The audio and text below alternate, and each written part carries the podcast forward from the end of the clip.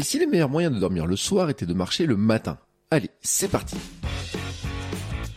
Bonjour, bonjour mes champions et mes champions, c'est Bertrand, j'espère que vous allez bien, que vous avez la forme patate l'énergie, que tout va bien pour vous. Bienvenue dans cet instant Sam, chaque lundi je propose désormais un nouveau rendez-vous pour vous aider à être en forme au quotidien. Pour avoir de l'énergie pour vous, votre famille, vos proches et de l'énergie pour votre pratique sportive, professionnelle, vos projets, vos défis. Car nous pouvons rêver de courses, de défis, de projets, de créer des entreprises pour devenir champion et championne du monde de notre monde pour les réaliser, il faut de l'énergie. Et ma conviction, c'est que c'est la première étape et peut-être la plus négligée. Et donc justement, tous les lundis, je vais vous donner des conseils que vous pouvez appliquer directement tout le reste de la semaine, justement pour booster votre énergie. Et aujourd'hui, je voudrais vous inviter sortir d'une approche purement réductionniste, notamment quand on parle du sommeil. Alors l'approche purement euh, réductionniste, ça serait quoi? Ça serait de considérer qu'en fait, il suffit de ne s'occuper que de son sommeil pour mieux dormir. Mais c'est exactement ce que l'on fait aussi dans l'alimentation, où par exemple on va dire je vais prendre de la protéine, voilà, je vais prendre tel aliment pour ces protéines, sans considérer en fait euh, tout l'apport qu'il pourra avoir en dehors. Et en fait, l'approche réductionniste nous amène à prendre que la protéine, hein, voilà, tout simplement, alors que, euh, par exemple, même en poudre ou dans des choses comme ça. Alors attention, je dis pas qu'il faut pas le faire, hein, parce que moi-même je suis consommateur de whey, par exemple. Mais en fait, quand on a une approche réductionniste, en fait, on oublie par exemple qu'un aliment dans sa globalité a un, intérêt qui est bien supérieur à juste le fait qu'il ait par exemple des protéines, euh, des glucides ou du gras ou je ne sais pas quoi.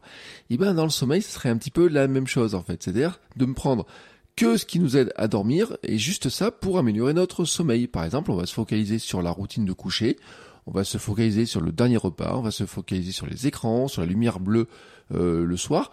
Et en fait, euh, on ne va pas euh, regarder la globalité de notre mode de vie et son impact sur le sommeil. Certains vont aussi conseiller de prendre de la mélatonine en, en, en complément alimentaire. Et Bien sûr, je dis pas qu'il faut pas le prendre. Hein, j'ai fait des recherches et tout. On a des études qui montrent que il y a un petit bénéfice. Alors attention, c'est pas magique hein, la mélatonine non plus. par exemple, des études montrent que de la mélatonine améliorerait un petit peu euh, l'endormissement hein, de quelques minutes, allongerait un petit peu le sommeil et améliorerait un peu le sentiment qu'on a bien dormi. Mais euh, on parle là de quelques minutes, hein. on parle de 7 ou 8 minutes euh, de plus de sommeil et 7 ou 8 minutes de meilleur endormissement. En fait, il y a des choses qui sont beaucoup plus négatives hein, sur notre, pour notre sommeil, comme oui, les écrans bleus sont négatifs pour notre sommeil, la caféine peut être négative pour le sommeil, le repas, l'alcool, il peut y avoir plein de choses qui sont négatives pour le sommeil, même faire du sport tard le soir peut être négatif pour le sommeil. Et c'est là où je voudrais vous amener en fait sur l'approche globale, c'est de regarder la globalité de votre mode de vie, parce qu'en fait il y a plein de choses qui peuvent être négatives par le sommeil, et notamment le fait qu'on s'expose pas assez au soleil. Et j'en reviens à mon intro en fait, cette histoire de euh, finalement qu'il faudrait pas marcher tôt le matin pour mieux dormir le soir?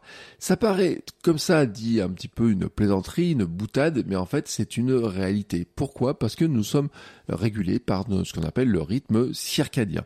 Et le rythme circadien, c'est quoi? C'est notre capacité tout simplement à euh, ce que notre corps soit euh, se régule et soit calqué sur euh, la Terre le jour et la nuit, tout simplement.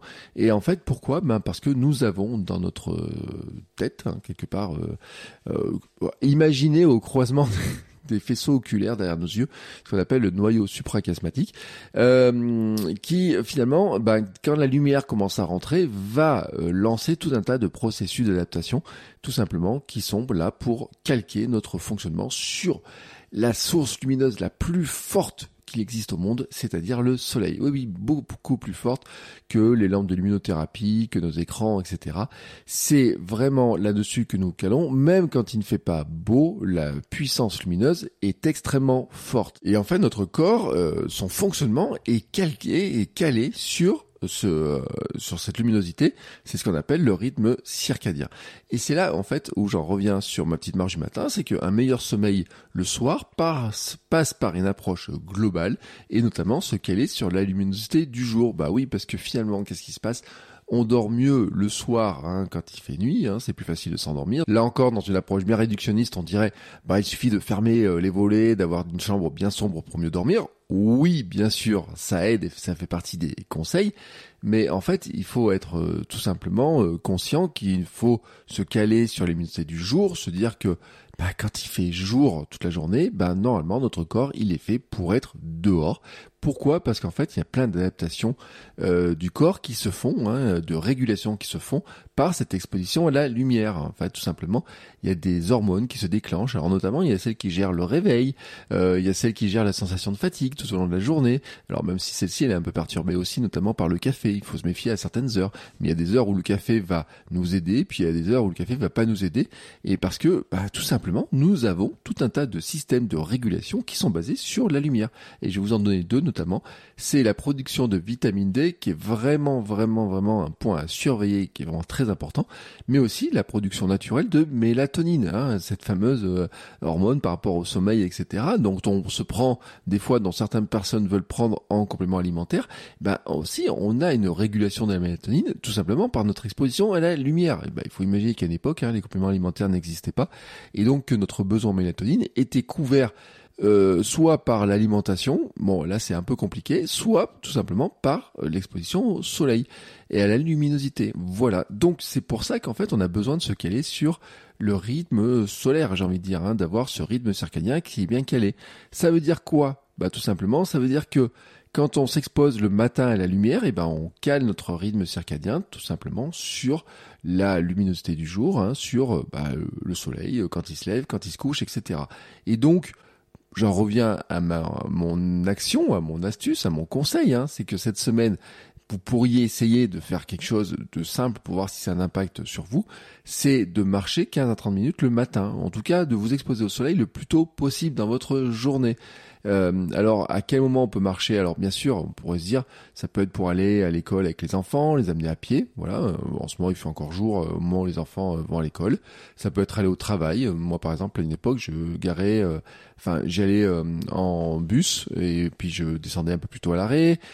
si j'allais en voiture, je garais la voiture un peu plus loin. Enfin, il y avait des tactiques comme ça pour prendre un peu la luminosité du matin et ne pas s'enfermer toute la journée et notamment ne pas faire un truc qui serait de dire je sors de la maison dans laquelle je suis enfermé, je m'enferme dans une voiture ou je m'enferme dans le métro, je m'enferme dans les transports en commun, puis ensuite j'arrive au bureau et je m'enferme dans le dans, dans, le bureau et finalement je ne vais pas en ressortir euh, avant le soir, hein, d'avoir cette euh, le métro boulot dodo soit le métro boulot dodo, il est aussi un enfermement, il n'est pas juste dans le temps, il est aussi un enfermement finalement euh, à l'abri du soleil. Donc l'idée, ça serait de dire le plus tôt possible dans la journée, de rajouter 15 à 30 minutes de marche.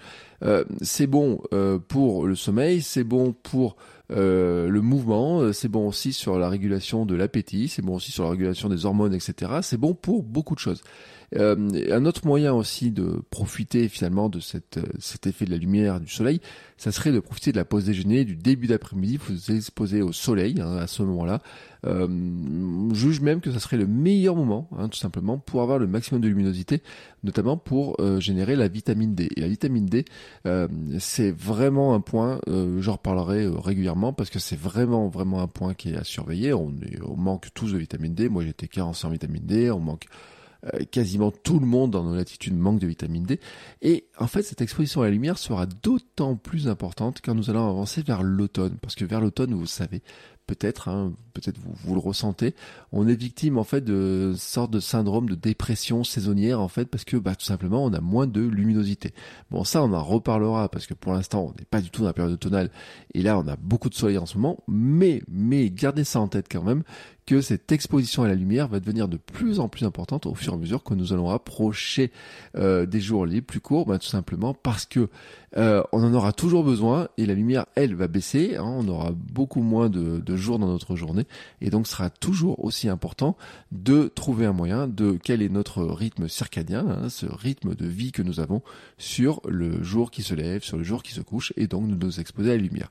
Donc le conseil de la semaine, c'est d'essayer, d'essayer de voir comment dans votre journée vous pouvez rajouter 15 à 30 minutes de marche euh, ou d'exposition au soleil, alors peut-être aussi du vélo, des choses comme ça, le plus tôt possible dans votre journée et de voir finalement comment vous vous sentez et si ça peut avoir un impact le soir sur votre euh, sommeil et sur euh, votre à quel moment en fait vous sentez la fatigue venir. Voilà, c'était mon conseil de la semaine. Je vous souhaite à tous une très très belle semaine et on se retrouve la semaine prochaine où on parlera, continuera à explorer SAM, sommeil, alimentation, mouvement. Là on a parlé de sommeil mais d'une approche plutôt globale. On parlera aussi d'alimentation, mais encore, je le répète, hein, en sortant de cette approche réductionniste, c'est l'ensemble de ces facteurs qui nous permettent d'avoir de l'énergie, la forme et de pouvoir euh, bah, tout simplement relever les défis du quotidien.